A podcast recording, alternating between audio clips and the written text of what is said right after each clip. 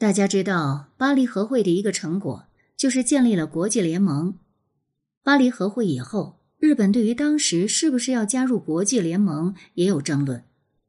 有些人认为，那就是一个虚伪的分赃的机制，我们不能去参加那样的机构。但是，以牧野伸贤等人为代表的协调外交、温和外交的人，主张日本应该加入国际联盟。在国际联盟体系内来推动国际秩序的建立，最终日本决定加入当时的国际联盟，而且成为四大常任理事国之一。大家知道，虽然威尔逊总统最早提出了建立国际联盟的主张，但是很遗憾，美国国会没有批准加入，所以当时呢就只有四个常任理事国，分别是英国、法国、意大利和日本。当时的苏联和国际社会是疏远的，没有加入。以一个亚洲国家的身份，当时的日本能够成为国际联盟的四大常任理事国之一。如果我们抛弃一切意识形态的偏见来看，无论如何，这都是不容易的。日本加入了国际联盟，而且担任常任理事国之后，曾发挥了积极的作用。日本当时在国际社会奉行国际主义，积极参与国际事务。比如说，他们有个代表叫新渡户道造，他是北海道大学培养出来的。现在在北海道大学里面还有他的塑像，我曾去看过。很有名的一本书《武士道》就是他写的。新渡户道造职务最高时，担任过国联的副秘书长，相当于现在的联合国副秘书长。他发挥了重要的作用，而且在当时的欧美社会有非常好的口碑。在加入国联之后，一九二一年开始的那几年，连续发生了很多事。其中一个事儿呢，就是当时在华盛顿召开了著名的华盛顿会议。华盛顿会议是干什么呢？就是要解决巴黎和会没有解决的问题。换句话说。华盛顿会议是巴黎和会的继续。在这次会议上，日本和当时与会的国家签订了《华盛顿海军条约》。这个条约非常重要，因为一战之后，当时一些国家又开始进行军备竞赛了，包括英国、美国、日本等国。而《华盛顿海军条约》终止了这样一场军备竞赛，给各国发展经济、发展民生事业。提供了一个很好的机会，这个是一方面，或者说这是华盛顿会议当时一个非常重要的成果。另一个成果就是华盛顿会议上还签订了九国公约。这个九国公约的核心就是解决中国问题，而中国问题的核心就是中国山东主权问题。大家知道，巴黎和会没有解决这个问题。反而因为当时日本接收了德国在山东的特殊权利，在中国引发了著名的五四运动。而在华盛顿会议上通过签署九国公约，日本承诺恢复中国对山东的主权，并把青岛还回中国。我每次说到这儿的时候，都有很多的感慨。我觉得，其实很多问题，或者说很多国际问题，不是武力能解决的。武力不是解决问题的办法，而是会制造更多的问题。只有谈判桌才是真正有可能解决国际问题的。比如说青岛这个问题，说来说去，最后还是通过谈判的方式来解决的。我曾经写过一篇文章，说到实际上谈判桌比亮拳头更重要。刚才讲了两个方面。一个是日本国内的民主运动、民权运动、思想解放、社会活跃等等；另一方面是在国际上，当时大正时代的日本表现出一种积极融入世界、积极加入国际秩序、积极推动和平解决国际问题的努力。我看大正时代的时候就有很多感慨，一个感慨是，如果日本按照这样一种方式来发展的话。我觉得它是非常有前途的，它有可能成为亚洲，尤其是东亚第一个成功转型的现代文明国家。因为对内，它在发展民主，以国民的福祉为根本来进行改革等；走在一条正确的道路上。对外，他主张和平发展，融入世界。如果这样的路线、这样的趋势能够不断发展下去，给他时间，我觉得日本是完全有可能成功的。但是，遗憾的是，历史常常是在意料之外的。因为大正时代的另一面是暗流涌动。我们刚刚看到的大正时代令人欣喜的向上的光明的一面的背后，其实还有暗流涌动的一面。这样的暗流涌动，我总结了一下，有几个方面。第一个方面，当时的政治体制改革落后于时代。大家知道，一八八九年，日本制定了第一部宪法，也就是明治宪法，又称作大日本帝国宪法。内部宪法是高度集权的，是仿效德国的宪法制定的。而在大正时代，我们刚刚讲的那些普选权的扩大、人民权利的扩大，其实是和宪法有冲突的。不过很遗憾，当时的宪法并没有根据时代的变化进行修改。换句话说，他没有把那些改革的成果落实为宪法，这就为未来的社会动荡埋下了祸根。第二个方面，就是日本一面开始实行普选法。但是当时的日本政府另一面又极力的限制民权的举动。一九二五年，日本通过了普通选举法，但是就在普选法制定一个月后，日本国会又通过了治安维持法。这部法律在日本历史上是臭名昭著的，它是极力限制民众的民主权利的。在今天，日本国会审议某些法案的时候，那些反对党，尤其像共产党。社会党这样的左翼政党往往指责说：“你们又在搞一部治安维持法。”换句话说呢，治安维持法就是恶法的代名词了。第三个方面呢，当时日本政治架构非常落后，典型的就是它的内阁制度。这个问题我来简单跟大家说一下。日本内阁制度的最大问题，第一是要求必须得有陆军大臣和海军大臣，内阁要有军队的代表，一个是陆军大臣，一个是海军大臣。第二，如果陆军大臣或海军大臣有一个人辞职，辞职之后军队又不推荐人入阁，就是说陆军大臣或海军大臣空缺了，没人来干，那内阁就会垮台。不能由首相指定某个将军或者什么人来当陆海军大臣，必须是陆海军他们同意推荐的人选才可以。这样一来，就造成了很大的问题。只要陆军不满意或者海军不满意，他们就让陆军大臣或者海军大臣辞职。辞职之后呢，他们还不派人来，那政府就会垮台。这就变成了当时的军部控制内阁的一个非常重要的，也是一个非常致命的措施。到后来表现越来越严重，导致军人而不是政治家来掌握权力。第四个方面，当时的政党制度也存在着巨大问题。不能说政党制度是好的或者不好的，政党制度是需要培育的，是需要健康发展的。但是日本社会因为政党出现的并不久，实际上是明治后期才出现，而政党真正掌权是我们前面说的1918年，随着袁敬担任首相才开始，同时出现政党轮替制度。这种政治制度并不完善，有很多问题。最大问题就是一些政党对职位玩弄，所谓的肉统政治，对地方进行利益交换，从而出现了严重的腐败。最后一个方面呢，当时的议会制度也不稳定，因为当时议会也是在政党的操纵下，议会里经常出现乱象，让民众不堪其扰。大正时代的另一个特点就是政治暗杀现象较多，我把它称作政治恐怖主义。从明治后期开始，就有好几个首相被暗杀，比如说伊藤博文，当然他是在中国东北。被朝鲜人暗杀，那刚才讲的袁静也是被暗杀的，滨口雄信也是被暗杀的，全养义也是被暗杀的。在大正时代，可以说政治家是一个高危职业，首相是第一高危的职业。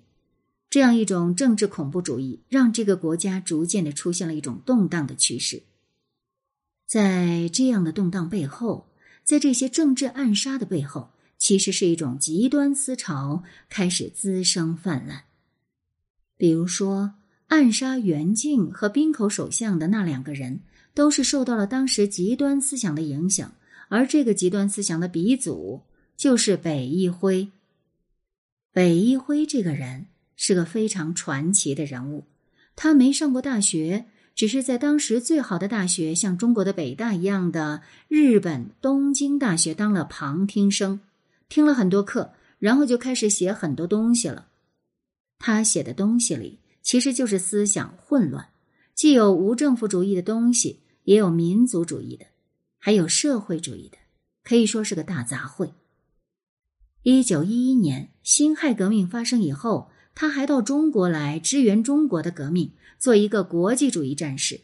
他到过当时中国革命的核心地区武昌，他和宋教仁是非常好的朋友。他是参加过中国革命的，曾经写过《支那革命外史》。就是回忆那段历史是很有意思的一本书。后来他长期在中国上海生活，这个人的生活很不健康。他的夫人是个从良的妓女，他们夫妻也没有孩子，两个人笃信佛教，成天念佛。他们念的是《法华经》之类的经文，而且北一辉经常出现幻觉，说什么他看见了小蛇。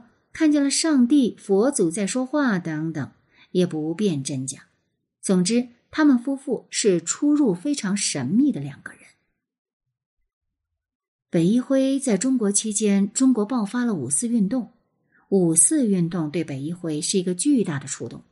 他原来认为要帮助中国进行革命、改造中国，但是这个时候发现中国竟然是反对日本的，他又开始回到日本的立场。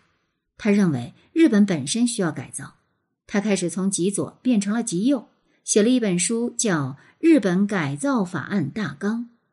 这本书主张什么呢？主张年轻的军官武装夺权，从那些腐败的政治家手里夺取权力，然后让天皇亲政，实现经济平等，国家统一经营，每个人的财产不能超过多少等等。这一套。实际上是社会主义的方案，既有社会主义，又有绝对平等主义，这是一个大杂烩的方案。北一辉当时在他的书里曾经写过这样一段话，我觉得非常有意思，我读给大家，可能有助于大家去理解他的思想。这是一九一九年，也就是五四运动之后，他在上海写下的话。北一辉说：“我要回日本去，把日本魂彻底翻个个儿，以使其适应日本自身的革命。为此，只是向国内存在的许多正在行动的革命领导人提供革命帝国的框架略图，也许是必要的。是的，可以保卫全亚洲七亿人的最后的封建城堡，应是将要在太平洋沿岸的群岛上。”建成的革命大帝国。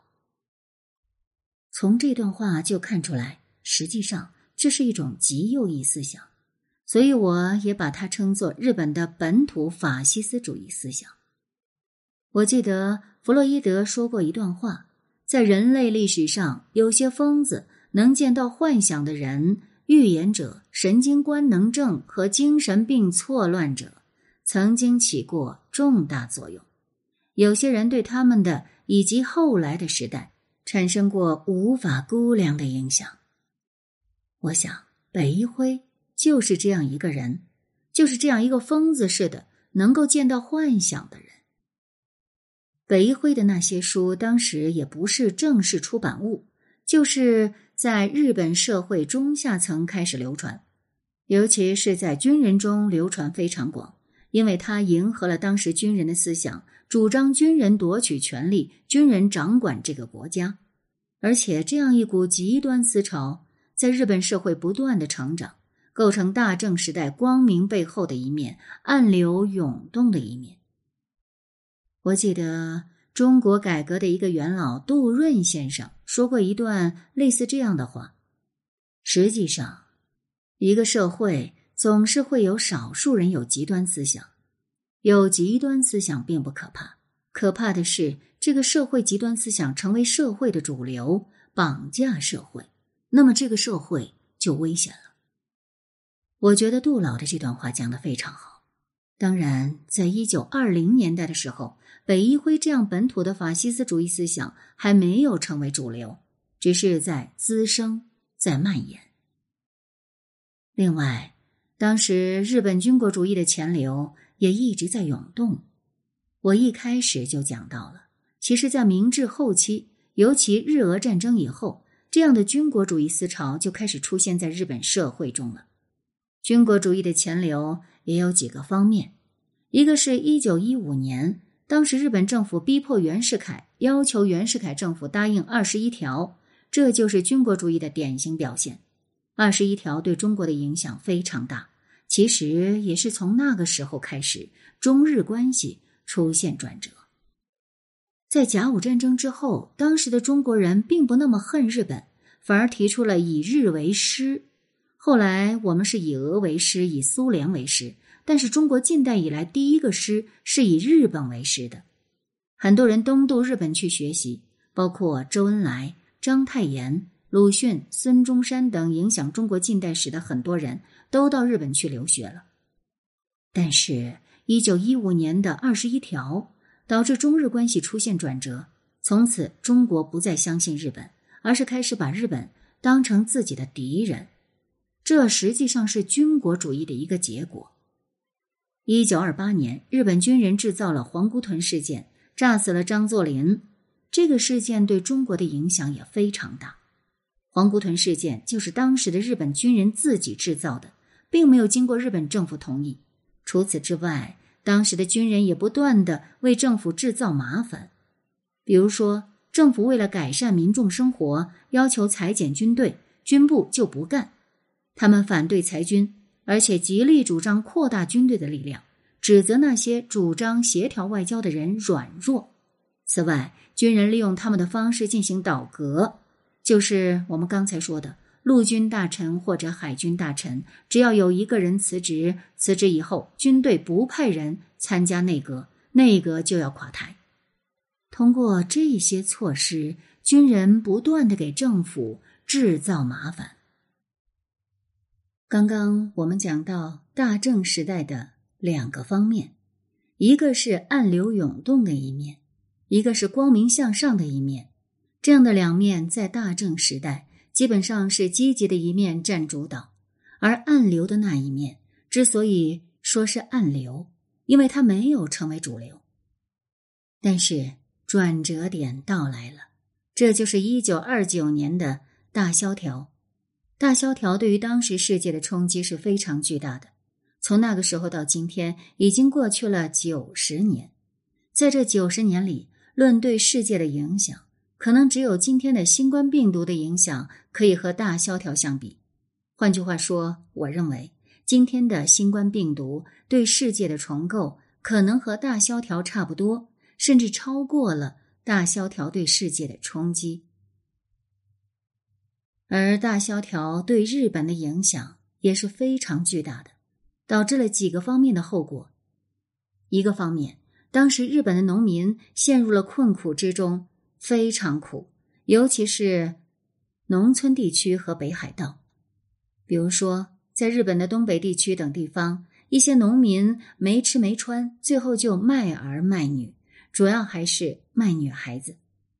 我在一本书里看到一个画面。很悲惨，有三个小孩穿着破衣烂衫，眼光很无助。旁边一个牌子上写着字，翻译后发现是村公所的公告，上面写着什么？要出卖女孩，请与本处联系。也就是说，在那样穷苦的社会里，农民吃不起饭，只有卖孩子为生，而且主要是卖女孩子。把女孩子卖到城市里的妓院，从事皮肉生意，这其实是非常悲惨的。除了农民以外，在城市里，由于工厂不景气、工厂倒闭等，大量人群失业，劳资矛盾开始激化。另一方面，也不能说日本政府没有采取措施，但是很遗憾，这些政策很难马上见到实效。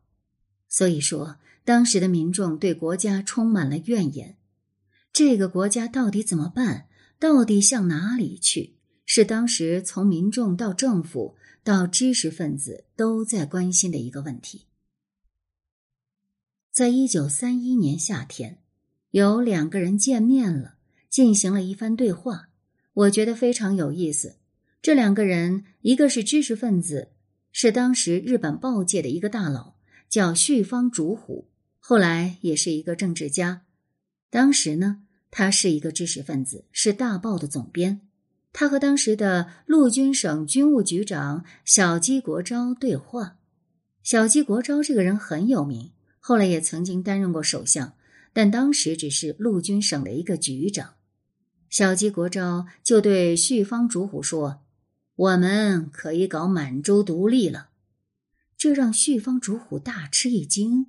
他问：“满洲独立？你是不是搞错了时代？”现在企图做这种事情，肯定一个年轻人也不会跟随的。这是一个大报总编的话，但是小鸡国昭这个军人对此不以为然。他说：“那可不一定，日本人喜欢战争，只要事前准备好理由，拉开战幕的话，后面的自然会跟上来。”结果，这个军人的话是对的。一九三一年九月十八日，发生了震惊中外的九一八事变。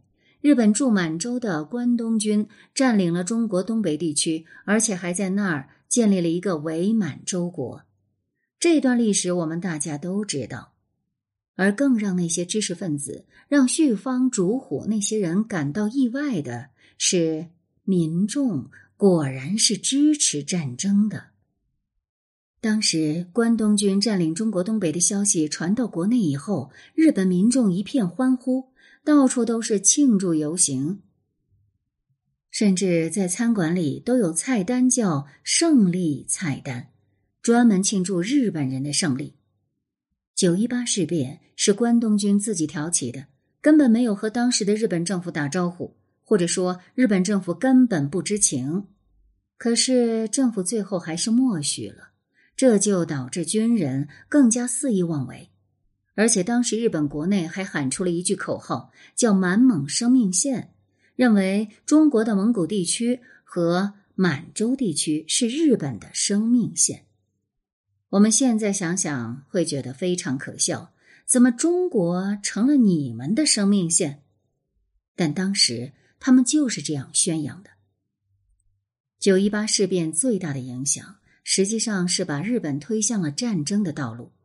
在日本的知识界有一个说法，他们不称二战，他们一般称十五年战争。从一九三一年九一八事变开始，一直到一九四五年，这十五年时间，他们称作十五年战争。而九一八事变恰恰就是十五年战争的第一张骨牌，第一张骨牌倒下了。那后面日本的一切可以说基本上都是在这样一条延长线上行动的。九一八事变产生了非常巨大的社会影响，引起了国际社会的一片反对之声。